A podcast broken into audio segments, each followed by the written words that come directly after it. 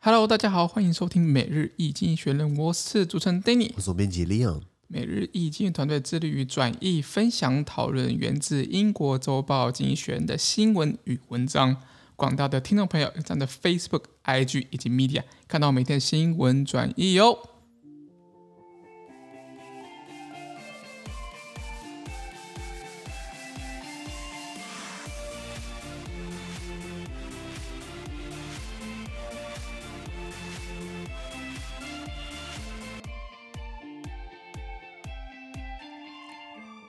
今天我们来看到从经济学界出来的新闻，我们看到是九月十五号礼拜三的新闻，而这些新闻呢，同样出现在每日经济学的 Facebook、IG 以及 Medium 第五百九十五 po 里面哦。第一个我们看到是美国的消费者物价 FIT 通货膨胀。那诶，消费者物价指数我们聊过很多次啊，就是说大家觉得说，现在疫情复苏啊，好像通膨往上飙啊，会不会我们我们就会变成恶性通膨啊，物价变得很可怕？其实美国的联准会长期以来，其实不是美国联准会啦，欧洲央行或是我们的央行也说，这个数值看起来很高，可是不会一直马上永远这样下去。只是现在大家报复性消费，大家现在赶快把钱花一花，所以看起来那个价格往上调得很快。那可是只是暂时性的，那现在得到印证了，为什么呢？因为是这样子啊。Core consumer prices in America, which exclude food and energy, rose by just 0.1% in August from July, the smallest monthly increase since February. The spread of the Delta variant depressed airfares and lodging costs, which fell by 9.1% and 2.9%, respectively.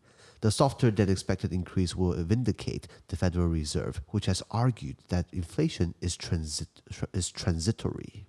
OK，他说，美国在今年八月份的主要消费者物价，不包含食物、不包含能源的这个比率呢，只有比七月份上涨了零点一趴，这个是自从二月份以来最小的单月涨幅。那新冠呃变种病毒，包含 Delta 变变异病毒呢，它的蔓延呢，压低了机票跟住宿的价格，分别下降了九点一趴以及二点九趴。什么意思？大家以为疫情没了，对不对？结果下来了这个。印度的这个 Delta 那更严重，所以机票的这个价格又往下跌了，还要包含住宿，那分别跌了九九点一趴加二点九趴。那低于预期的成长呢，证明了美联储 Federal Reserve 是对的，就美国央行这种概念，证明它是对的，因为它一直主张就是说，这种通货膨胀是暂时性的，并不是会永久进行下去的。了解，了解。什么是消费者物价指数？哦，给你个定义哦，在经济学上面呢，是反映居民生活有关的产品以及劳务价格统计出来的物价变动指标，以百分比的形式来做表达。比如说，它是衡量通货膨胀的一个重要指标之一。一般来说，超过这个消费者物价指数超过三趴，就是一般的通膨；超过五趴，就是比较严重的通膨。这样子，那这也是对于政府的经济活，就是对于市场经济活动以及对政府的货币政策，even 财政财政政策，是一个很重要的一个一个参考指标。了解吗？了解。那所以那时候疫情最严重的时候，大家可能闷了一年闷坏了，你身上有一笔闲钱啊，就跑去换一台新车，哎、啊，就跑去呃刷卡去去，然后那种去去去买衣服买衣服啊，或者是去出去玩啊，出去玩啊，对对对。所以可是呃呃，所以你就看出来，啊，现在热钱很多嘛，所以带动那个物那个消费者物，就是你的需求很大。那供应可能就是很正常，就需求变大，是不是价格就变贵了嘛？对，所以现在看到美国这样的情况，那大家觉得说啊，为了让这个消费者物价指数通膨不要那么高，是不是央行应该要这个增增息？就是把利率把它往上调，就是大家会诶，如果银行利率好的话，大家把钱放在银行就好了，不拿出来花，这样可以把那个稍微收回来一点点。那美国美联储就说不要调，是因为现在暴涨只是暂时性的，之后就不会那么高。现在果然印证了，所以鲍威尔还是姜还是老的辣。不，鲍威尔他是呃，因为他的任期这一届快到了，那他可不可以连任，对不对？要美国总统看要不要提名他，国会要不要通过？以美国历史来说，多数的情况之下。是要让现任的，不管是哪个政党，会让现任的再连任，然后再然后然后这样连任下去，然后除非他自己到到他下一任做完之后再退下来，他不会把主动换掉。Even 川普也不敢换鲍威尔，因为美联储是一个独立机构。如果今天央行的行长听总统的话，那总统说我们今天想发大财，然后我们就呃呃狂印钞票，然后就是货货币贬低，那外汇降得很低，我不管，反正我认真做这些事情。那央行。至少央你总统可以醉，央行总裁不能醉，你知道吗？央行总裁醉的话，那我会影响到影响层面很广，整个国家都醉了。没错，所以鲍威尔看起来还是两把刷子的，所以看起来拜登应该还是会提名他了，这样子。了解。那我们看下个新闻，看到哦，西非几内亚政变了，然后呢，这个几内亚，我们昨天聊到几内亚，对不对？对，对，聊到他政变，那今天又有一些新的进展，比如说原文是这样子啊。The military junta, which, uh, uh, which dislodged President Alpha Conde from power in Guinea, began talks with the country's main political, religious, and business leaders on forming a government of national unity. Last week's coup threw the West African country into a deep state of uncertainty, and fears are growing as to whether the junta will actually make way for a civilian-led transitional government. Okay. OK，他说。推翻了几内亚总统 Alpha Conde 的军政府呢，开始呢跟他们国家的这个政治、宗教还有商业领袖呢，这团体呢来组建一个民族团结的政府，这件事情进行谈判。什么意思？就是说啊，今天我们推翻掉那个烂那个烂总统，对不对？我们现在把各个地方的政界啊、宗教、商业领袖，大家一起来开个会，我们讨论一下，我们来组建一个民族团结政府。看起来他是想要把权力给分出来，那到底？会不会谈判无果？到时候变成军政府自己开 也是有可能的、啊。缅缅甸就是这样子嘛。对。那上个礼拜在该国发生这个政变呢，使西非国家这个西非国家几内亚陷入了深深的不确定性。人们越来越担心军政府是不是真的会给平民所领导的过渡政府来让出路来？什么意思？你今天我们平民没有枪，你有枪，你要把权力交出来给平民政府，你会交吗？诱惑诱惑是很难去去去去抵挡的，你知道吗？对啊，这个权力的感觉，好像因为他看到 他看到呃缅甸，他看到很多国家也是军政府在乱搞，那美国也也不能怎么样，那我也这样搞，你我能拿我怎么样？是啊，法法国快要从西非抽身了，你知道吗？法国快要不玩了，你知道吗？对啊，对啊，你看刚刚如果西方西方各国都都直接谴责嘛，例如说谴责联合国说不定也。也那个通没办法通过这个 正式的一个一个谴责的一个声明，那基本上我一个有继续 run 的国家嘛。让我想到三个层面，第一个层面就是说俄罗斯、俄罗呃呃法国在西非一直在帮忙，然后来打打击恐怖主义。那法国就是很吃土嘛，因为美国不理他，就没有人帮他。然后马里，法国一直在帮助马里。马里说他们想要请一千个俄罗斯的佣兵，专门打仗的来帮他们训练。然后法国说你敢请俄罗斯人，我就不玩了，你知道吗？所以法国看起来已经想要抽身了。所以几内亚看他这样子，法国也没有说什么。然后第二个就是这个，呃呃，几内亚像你说他他大家会担心说军政府乱搞嘛，那所以有个叫西非经济共同组织叫 ECOWAS，他已经对这个把几内亚先停权了，就是说直到你选民选的出来，我们才会恢复你的会员权利。几内亚想说，反正我在你会员，我我也没什么好处啊。我说不定还要缴 会费，我说缴会费啊！我我我还我还要听你的话嘛，对不对？那对啊，那那这那那我干脆那不要跟你在一起算了，你知道吗？嗯、那第三个层面哦，有一个国有一个国家基本上还蛮伤的，就叫做中国，因为中国的一带一路基本上。呃呃，也是有扫到那边去。虽然它的地图上看起来很远，不过只要是跟中国在一起的一带一路，他都愿意做嘛。那呃，中国有在那边的矿产布局，因为我们昨天聊到过，这个几内亚的铝土矿全球第三大，第一大澳洲，第二大中国，第三大是几内亚。几内亚，中国想要包办嘛，所以中国在那矿局有做很多的布局，那矿场做很多布局，就现在政府换了。那你的布局是不是打水漂了？我们叫重新布局，重新布局。那除非你要跟军政府谈个谈个好的条件嘛？对，所以这几个成分加起来，它的会有很多不确定性在，你知道吗？所以这是它目前的现象。那经济学其实也有写过、提到过，就是这个政变的这个领袖叫做马马蒂努布亚，讲到他的一些一些一些事情啊，讲到他一些讲过的话。因为这种战争最怕的就是发生，就是发生老百姓倒霉。老百姓要么被屠村，要么被强暴，强暴是很大的问题。那以前发生过很多内战，包括几内亚在戛纳，他们都发生就是军队强暴平民。然后结果记者问他说：“问这个马马蒂努布亚，你的军队会不会去强暴老百姓？”那他说：“他说什么吗？他说：‘哦，我们没有强暴，我们只是跟他做爱而已。’就是说，we we will not rape the country, we will make love to her。”我我我们不强暴他，我们跟他做爱，那不是一样的道理吗？对啊，对，所以怕的就是说，这你看起来好像推翻了一个烂总统，就来一个更烂的一个军头子，这是目前看到的情况。OK，那真的是需要大家好了再关注几内亚状况喽。好，那我们看到最后一个新闻哦，最后一个不是第三个新闻，第三个新闻看到是英国跟中国在针锋相对，哇，他们已经针锋相对好一段时间了，这次又闹得比较大一点了。为什么呢？原文是这样子啊。China's ambassador to Britain, Zheng Zeguang, was banned from parliament while a number of MPs remain sanctioned by the Chinese government. The decision is just the latest in installment in the tit-for-tat sanctions games between the two countries. In March, Britain, America, and the European Union imposed travel bans and asset freezes on Chinese officials over human rights abuses in Xinjiang. OK，他说中国驻英国大使郑光郑泽光被禁止进入英国国会啊，可惜了，因为里面蛮漂亮的，你知道吗？我去过英国国会，就知道里面很漂亮。OK，那为什么？因为一一些英国的国会议员呢，仍然受到中国政权的制裁。那这个决定呢，这这个是一个中英两国之间针锋相对的一系列制裁游戏中的一个最新事件。什么意思？就是呃，一开始在今年三月的时候呢，美国、英国跟欧盟因为中国官员在新疆侵犯人权，所以。美国、英国、欧盟对中国的官员，啊，你在新疆乱搞，所以我们针对你实施旅游禁令，然后来把你的这个资产冻结，这些制裁措施。中国也不遑多让，中国也对这些官员，或这些民意代表、国会议员，对不对？说，嗯，我也对你们实施制裁。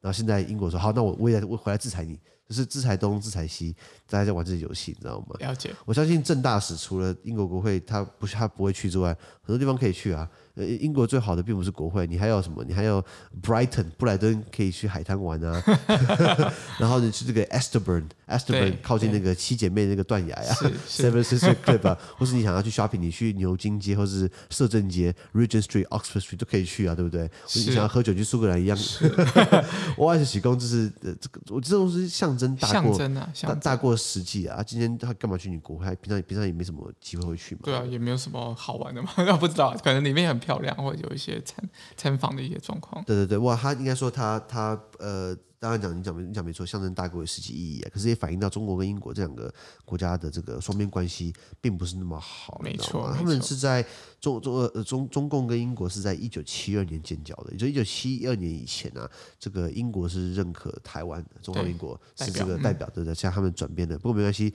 呃呃我们呃没有正式邦交，不过没关系，基本上台湾人去英国也很方便的。我们可以到英国入境。一百八十天不用签证，这是一个很方便的一个措施。那时候我在国外念书的时候，我去英国，对不对？不办签证，我中国同学都要办签证，我就啊哈，different 啊，big difference，这是双边关系。那基本上。呃，双边关系，呃呃，中英关系，我们讲了，其实，在近几百年下来，算是一个蛮蛮蛮蛮紧张的，蛮紧张。应该说很多好玩的事情，比如说在明朝时代，呃，十十五世纪时，明朝时代那时候，呃，英国就派代表团来，马扎尔尼、阿美士德，说要跟中国通商，中国就说，哎，你们这群蛮夷之邦，我们是天朝自居的，啊，不跟你们做生意。然后后来因为礼节的问题就没有谈成嘛，就比如说清朝明明清时代要要三跪九叩嘛，然后后来这个这个英国官员说可以，我可以对你三跪九叩，那你也派一个跟我 level 等同的官员，在我女王的画像前面三跪九叩。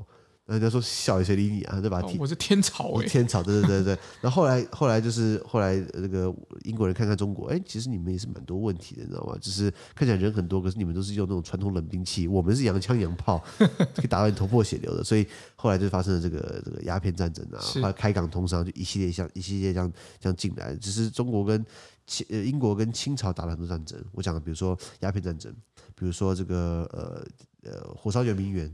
还有什么签了《天津条约》《北京条约》《烟台条约》《缅甸条约》，签了《辛丑条约》，签了一大堆，通常都是清朝兵败如山倒。是的，对对对。那那也有一段，又又大家也知道，就是香港也是也是在这个一系列的事情当中变成英国的殖民地嘛。是的。啊，不过香港便宜到香港了，因为香港如果今天不是英国殖民地的话，应该还是一个渔村吧？哎，很有可能应该是这样子。对对对对，我我之前呃认识香港的朋友。他们就是说啊，香港很好，很好，很好。我好像嘴炮了一句，哎，感谢英国人。他说，我说感谢英国人，英国人挑对地方了。我说，那不然你看那个香港这个地段，不见得说会发展成这个样子嘛。他说，哎呀，我们香港人也很努力的啊，你不能这样讲啊。我没有那个意思，我只是说。还好是英国有，应该是说这个香港有这个英国的脉络啦，对不对？英国英国在这边统治啊、经商之类的对对对状况啊。之前发生过，就是习近平中国国家主席习近平还去英国参访嘛，然后那个呃，他去英国国会啊，去见女王啊，然后一样国宴呐，然后英国首相那时候是 David Cameron，卡麦隆还带这个习近平去英国的乡村酒吧去喝啤酒、吃薯条。呃，吃这个薯片，然后就看起来习近平就有点格格不入，可以理解啦，因为我们没有这种酒吧文化，你知道吗？你要去酒吧里面点个啤酒，然后然后吃薯条，这样感觉起来这个有失格调，你知道吗？我们泱泱大国，对对对对，没有没有，呃，还有个笑话，就是卡麦隆，就是之前德国总理梅克尔去英国参访。我跟你讲啊，他又又是去国英国国会演讲，又是去见女王，然后又是干嘛要做一大堆事情。好啦，后来的法国总统欧兰德，方说欧龙德到英国去，他唯一做的事情就是跟卡麦隆到乡间酒吧喝啤酒。你看英法情节就出来了，你知道吗？那可能就是他们想要简单嘛。那梅克尔难得来，就是给他摆的很大，你知道吗？隆重一些。可是为什么梅克尔待遇跟欧兰德怎么差这么多？这么多？对对，欧兰德就没有见女王啊。对，哦、不过女王她在英国，女王她曾经也是去过法国去国事访问，然后欧兰德也是给他摆设摊摆宴这样子的。呃，好，拉回来讲这个英中国英国关系最近几年越来越紧张嘛，因为英国已经摆明了，英国首相强生还说英国要追随美国的全球领导脚步来做很多的事情，那基本上把自己当把自己当做谁喊的？美国时候英国独立出去，你知道吗？是的。然后再来就是呃呃，英国还。最近换了一个一个外交部长，外交大臣。对，本来是这个 Dominic Raab，呃，拉布，呃，拉布本来是呃外交大臣，后来他被贬为司法大臣，因为因为英国有个概念就是说他。也有分首相跟副首相，然后有几有一些大臣是比较比较比其他大臣更资深，位置更位阶更高的，包含外交大臣，他的地位就高于司法大臣，外交大臣的地位高于教育大臣。比如说，那英国比如说发生战争会组战时内阁，战争时候内阁那五人小组，那里面就会有首相、副首相、外交，这这这这这这几个位置。Oh. 所以 Dominic Raab 呢，他被这个被被被贬为，虽然他还是副首相。虽然他还是副副首相，然后兼司法大臣，现在换成另外一位女士，叫做呃，我忘记名字，Elizabeth Elizabeth 呃 Truss 还是 Anyway，他换换一位女性，她来接英国的这个这个新的外相，新的外交大臣。那她老娘对于中国就是比较硬一点，哎、嗯，她是英国这个一千多年以来第一位所谓的女性大法官。哦，对对对对，然后他在他在内阁改组，在二零一七年的时候，他就已经入阁担任这个财政部的这个首席秘书，所以他就像他的理论表是很漂亮的，可是他对中国就是稍微采取比较强硬的立场。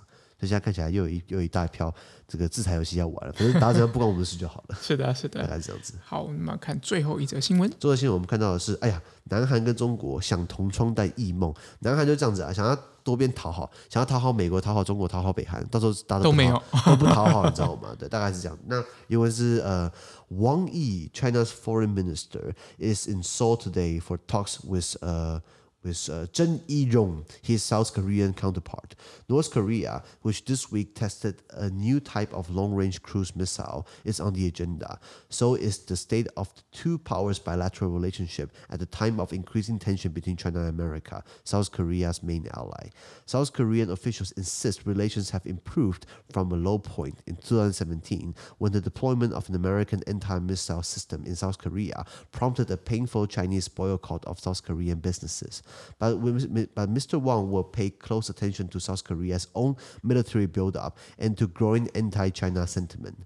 Last week, South Korea tested a submarine-launched ballistic missile, the first non-nuclear power to do so. Shortly afterwards, uh, the release. Uh, shortly afterwards, the release of a Chinese uh, blockbuster about the Korean War was halted. The culture minister cited public opinion in explaining the film's withdrawal. It's a relationship still haunted by history and mistrust.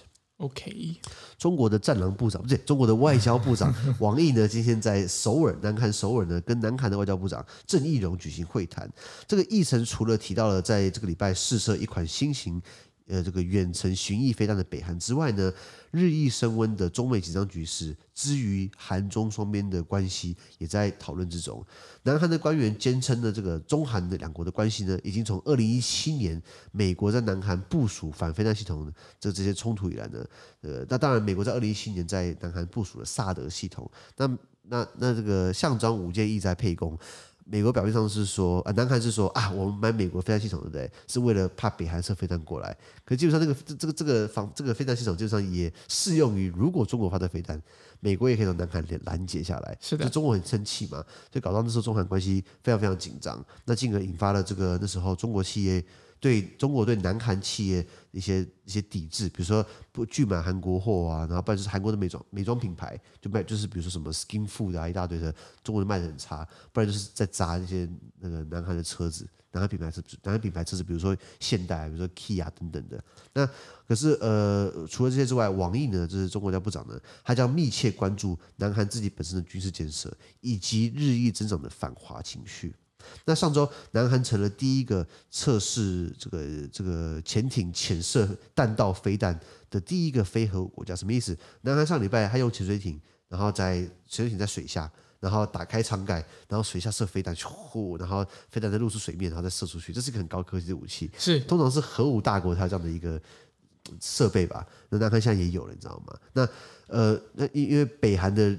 威胁增加很多。那今天如果南韩想要有个战略优势，他可以把潜艇开到海里去，然后开到北韩的这个水域里面，然后突然在，然后突然可能上升一点点，然后在在在北韩的那个附近发射飞弹去打击目标，这是一个很好的一个武器，你知道吗？非常好的武器。对对对。那为什么他有我们没有啊？诶，应该说我们连潜舰都很困难。对，潜舰国造，潜舰是一个，我觉得我觉得很可惜，就是说，我就蛮难蛮难过，就是说。一战的时候，一九一四年到一九一八年，一百多年前，欧洲人就会搞潜舰的。那现在他们技术更发达，一百多年后到现在，我们还是不会搞潜舰的。真的？那为什么我们一直追不上人家？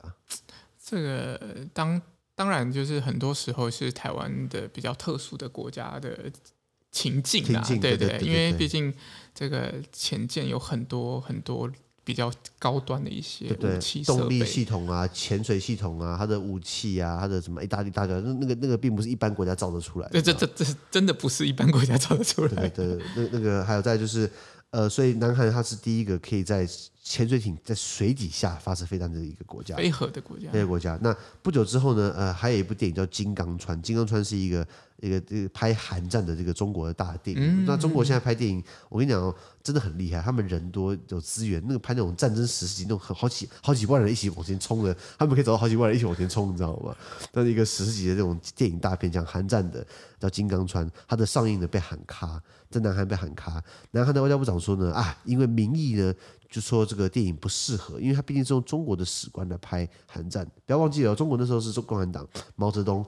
然后那时候百万人民呃抗美援朝，没错，他们帮的是北韩，没错，对对，那他是靠是靠北韩靠共产党那边的史官来拍出一个电影，那南韩上映，南韩可能不会接受嘛，因为对南韩来说，就是本来呃这个韩国打韩战的时候，南韩因为美国联军支持。已已经快打赢，快快把北韩消灭掉了，快把北韩打回到鸭绿江，打到中国那边去了。后来那时候中国共产党毛起来，百万人民军这个这个抗美援朝，就搞到一百万人冲过来。结果南韩跟美国一看，哎呦，我们子弹还没还没一百万发，然后就然后 然后又又又撤回到三十八度纬线，你知道吗？所以呃，所以应该说，如果当初中国没有抗美援朝，那今天也可能就不会有南北韩了，你知道吗？就就这个朝鲜朝鲜半岛，可能可能都是那个南韩。对，那所以这个，所以这个电影可能没那么适当，所以南韩部长呢用民意为理由把电影给下架了。那韩中关系仍然处于一个被历史还有不信任所困扰的关系。OK，了解。那先讲，我觉得想要刚刚讲韩战很有趣，韩战是在一九五零年的那时候，呃，二战打完，你要知道，就是日本那时候以前占领那个朝鲜半岛嘛，他成立一个日韩同盟，可是好好听一点是鸿盟，基本上是。日本控制全部嘛，后来日本打完二战之后，对不对？呃，一九四五年日本离开了，那后来北韩那边呃苏联扶植的北韩金日成，然后美国那边有一个叫李扶植的李承晚，所以金金日成叫做 Kim Il Sung，就是金小胖的爷爷，还有美国扶植的李承晚李生满，两边各自成立一个自己的这政治那种实体吧，一人一半，后来。呃，到一九五零代的时候呢，美国出了一个白痴国务卿，叫做艾切森丁艾 丁艾切森，他说哦啊，那个时候形成了美苏体系嘛，这个朝鲜半岛呢，并不在美国的这个第一岛链的防线，那是那日本、台湾、菲律宾是美国重要盟友，他没讲到南韩，他没讲到朝鲜半岛。所以苏联觉得说啊，如果我今天支持这个金日成去打南韩的亲美政权，对不对？你美国不会有意见？就这个金日成就是毛起来，好，然后就挥军南下，然后就在在在那个年代，的那个朝鲜半岛呢，北韩是比南韩发达的，北韩是工业居多，南韩是农业居多，所以是南韩政府就马上就被打趴了，然后就打到了釜山，就是那那个叫釜山防线，就剩一个角了。后来美国就是哎不行，我们的盟友受受难了。那时候还有一个理叫做还有一个理论叫做呃骨牌理论 （Domino Effect），什么意思呢？今天这个南韩万一被赤化了，就是被赤化变红，就是被共产党统治了，那日本也会，台湾也会，菲律宾也会，会一一连串倒，所以美国一定要介入。那当初你的国务卿不要乱讲话不就好了吗？然后呢，这个南韩这个麦克阿瑟就率领这个美国的联军，呃，跑到了这个仁川，我们去南韩去仁川机场嘛，没错，硬冲硬冲，然后就登陆，然后就是拦腰，呃，接这个这这个把那个北韩军队给给给给。接一半，然后在釜山反攻，然后就一路推进，然后就把北韩推到了鸭绿江那边去了，白头山了，对不对？是。那后来呃，这个中中中国一看，哎，不对啊，结果今天美国把北韩消灭掉了，第一个我盟友不见了，第二个美韩呃那那个美国扶植的南韩的军队呢，可以在鸭绿江鸭绿江边，离我中国这么近，中国看了就不答应。所以中国就发动了抗美援朝，其实还好，为什么？因为有史学家说，如果当初没有抗美援朝，那一百万人干嘛？那一百万人要渡海打台湾，你知道吗？对啊，对啊。一百万人其实他是把把他把蒋老蒋给打掉了，其实也好，让他打掉也好了。那我们现在可能就不一定啊，不一定啊，不一定。呃，搞搞不定一百万人，那什么武器不好，可能会淹淹死的死一大堆的嘛。不知道，不知道了。所以。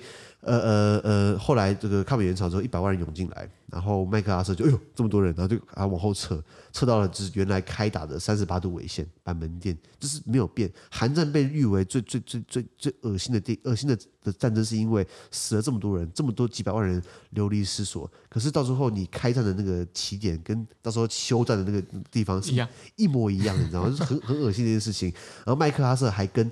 杜鲁门总统说：“我要用核武来来打韩战。”然后杜鲁门说：“那时候已经核武已经用过了，用在广岛跟长崎，那日本嘛。”麦克阿瑟说：“我还要用一次。”然后杜鲁门说：“你要用几颗？”然后然后麦克阿瑟说：“我要用二十六颗。”然后杜鲁门说：“我两颗就不得了，你用二十六颗，你到底是跟共产党怎么仇？你知道吗？”所以后来就是杜鲁门就是把麦麦克阿瑟免职，因为麦克阿瑟跟老蒋很好。麦克阿瑟本来想说：“我带着美军从东北反攻中国，然后你你从呃福建往上打，我们一起反攻大陆。”然后他就是：“好好好好好，当然好，他当然好嘛。”就后来麦克阿瑟被拔关了，因为麦克阿瑟他太太硬派了，他太想打仗了。麦克阿瑟其实他参加过选举，他想要选总统，他在一九六二年想要投入选举，可是他没有。党内初选没有过了。OK，如果今天麦克阿瑟当总统的话，可能这个历史就不一样了，完全不一样啊。哦、没错，所以这是这是第一个层面。第二个层面呢，你看南韩的历史，你看北那个韩国历史，你不要看现在宫廷剧很好看，哎，其实南韩的王室以前就是就是当人家附庸国，以前他拜拜中国为大哥，呃，拜大清为大哥，然后你又要碰到女真的威胁，然后日本还派倭寇过来，所以讲说南韩的那个，你不要看南韩的筷子为什么是。扁块，你会发现，因为他们是一个厅，对不对？房子很小，一个厅，那个厅可以当做客厅、餐厅、睡房，当一切作用。所以你今天如果桌子上移动，如果你用圆块的话，会滚动，对不对？用平块的话，所以筷子在桌上不会滚动，是这样的，是这样的一个一个历史的因因素。然后再来，你不要看那个王室看起来很帅，以前王室常常逃难的，北边来的女真族就是清朝女真族或者是外族，他们就往南跑；南边如果来了倭寇，就往北边跑。逃难就要干嘛？吃泡菜啊！一个瓮可以放很久嘛，所以白死人吃泡菜配米饭嘛。到了早早餐，早餐吃米饭配白泡菜，午餐吃泡菜配白饭。到了晚餐，不是没得饭就是没得泡菜。就是 以以前是这样，然后 让人家附庸国。以前日本在并下来这个这个南朝鲜或者是高丽王朝的时候，那个高丽李那个李氏王朝的时候，哎。要跟清朝求救，清朝我我我都自顾不暇，帮不了你，你知道吗？所以只能清朝只能眼睁睁看着日本把朝鲜半岛给给干并下来，给给并下来，你知道吗？那所以我说为什么很多人说南韩人很自豪、很自大？废话，你看历史两千年下来，他都被人家干，你知道吗？现在好不容易到一个他起来的时候了，当然自豪啊，你不能怪他，你知道吗？那所以现在拉回来讲，他很自豪，可是他还是有问题。为什么？北边有朝鲜，呃，有有这个北韩。然后中国就是跟北韩很亲近，为什么今天他们跟中国要打好关系？因为只有中国可以牵制北韩，你知道吗？今天南韩如果发射，北韩如果发射飞弹过来，南韩总统跟北韩那个金小胖，他并没有直接可以沟通的管道，有一个热线，可是可是人家爱接不接，反倒是中国打电话到北韩，北韩敢不接吗？当然不可能，但是北韩要接，必须接，对对，必须的。说，然后将来中呃中国也是南韩第一大的这个贸易的市场，是对，所以所以韩中关系对他来说很重要。可是可是今天呃韩国需要买武器，需要抗抗呃抗北韩，可以可以给出武器，可以给出兵力的是美国嘛？对，中国不可能为了南韩向北韩出兵吧？美国可以啊，美国跟南韩还签了这个 共同防御条约，没错。对，所以理论上来说，今天如果北韩打南韩，那中美国要帮忙这个呃驰援嘛？对，那美国跟日本有钱，美国跟菲律宾有钱，就是不跟台湾签，没有啦。所以。这成本加起来，南韩也不好干，是因为他不敢逃，他不敢，其实也也是压力蛮大的。东边是美国，西边是中国，上北边是北韩，他没有一方是他可以得罪的，你知道吗？没有错啊。比如说之前川普在任的时候，川普想要涨军费，因为因为驻韩美军的军费之前一年是南韩要付给美国十亿美元，川普就说，呃，要涨价，然后南韩说涨多少钱，然后川普说五十亿。从十亿涨五十亿是这样谈判的嘛？然后后来他们谈成一个新一个新的价格，后来那个协议没有公开了。我意思是说，呃，他只能还是还能吃下来，还是某种程度，我讲白话，像某种程度附属番薯番薯国，你不觉得吗？嗯，应该是说他夹在两大强中间啊，那必须有自己的一个 生存之道啊。对啊，就是多方讨好嘛，对不对？是是。那那这个南韩总统文在寅的时候，在他上任之前呢，超过二零一七年的时候。呃，这个朴槿惠那个时候记不记得他想要在南韩装这个萨德系统？萨德是一个很厉害的飞弹系统啊，就是好像可以一个系统，然后可以锁定一百个目标，然后可以一时把那个飞弹给击落下来。哦，好厉害啊！一定要，因为你看北韩的北韩边界到南韩首都首尔不到五十六公五十六公里，五十六公里就是你时用炮就好了，你时速开六开六十不快哦。一个小时就会到，到，所以其实北韩如果今天长驱直入，一天下来，他毛起来可以拿下首尔，你知道吗？那那那那步兵来之前，那是不是先先用炮弹，先用飞弹？对，这样个好拦截系统嘛，所以这样那买美国最好的。问题是这个萨德它部署在。呃，南韩说是要防范北韩，可是那个东西可以拿来对付中国，完全可以。对，对你在中国旁边架了一个这个这个芒刺在背，像我们的东引岛，东引岛就是连江县东引岛，那个其实对老共来说也是很讨厌，因为东引岛的话，它等于是一个岛上，它那拿下来也没没也也可以拿，可是问题是说。他不拿的话，放在那边的话，东引岛它有个飞弹基地，它可以对着老公随时发飞弹，你知道吗？我们等于有一个这样一个据点，一样嘛。今天如果你国家，如果说今天美国在，或者是中中国在绿岛、蓝屿放飞弹系统，你觉得我们会开心吗？当然不会。那怎么看就可以打我们，你知道吗？对啊。就那时候韩中关系闹得很差，那所以现在慢慢的想要呃呃反转过来，比如说南韩，南韩就说了，南韩支持北北京办冬奥，因为因为新疆还有这个香港的问题。还有还包含军军机绕绕绕台，很多西方国家就要抵制北京冬奥，南韩就说我不抵制，我支持，我要做你的 say 喊，对不对？对不对？对对啊，所以可以看到这样的情况，然后也希望文文在寅一直强调就是要朝鲜半岛无核化，朝鲜半岛要和平，他希望中国可以帮他推动，留下他的历史定位，不然南韩总统对不对？我聊过，要么就死的死，伤的伤，关的关，很惨很惨，大概是这样子。好。那我们今天的 podcast 就到这边，而明天有其他新闻呈现给各位。那对今天新闻任何想法或想和我们讨论的话，都会在评论区留言哦。还有啊，自媒体非常难经营啊，而我们的热忱来自更多人的支持以及鼓励，请大家拜托给我们五颗星的评分，或将我们推荐更多亲朋好友哦。资讯都会提供在每日一经的 Facebook 粉专，也大家持续关注我们的 podcast、Facebook、IG、YouTube 跟 Media。感谢收听，我们明天见，拜拜。拜拜。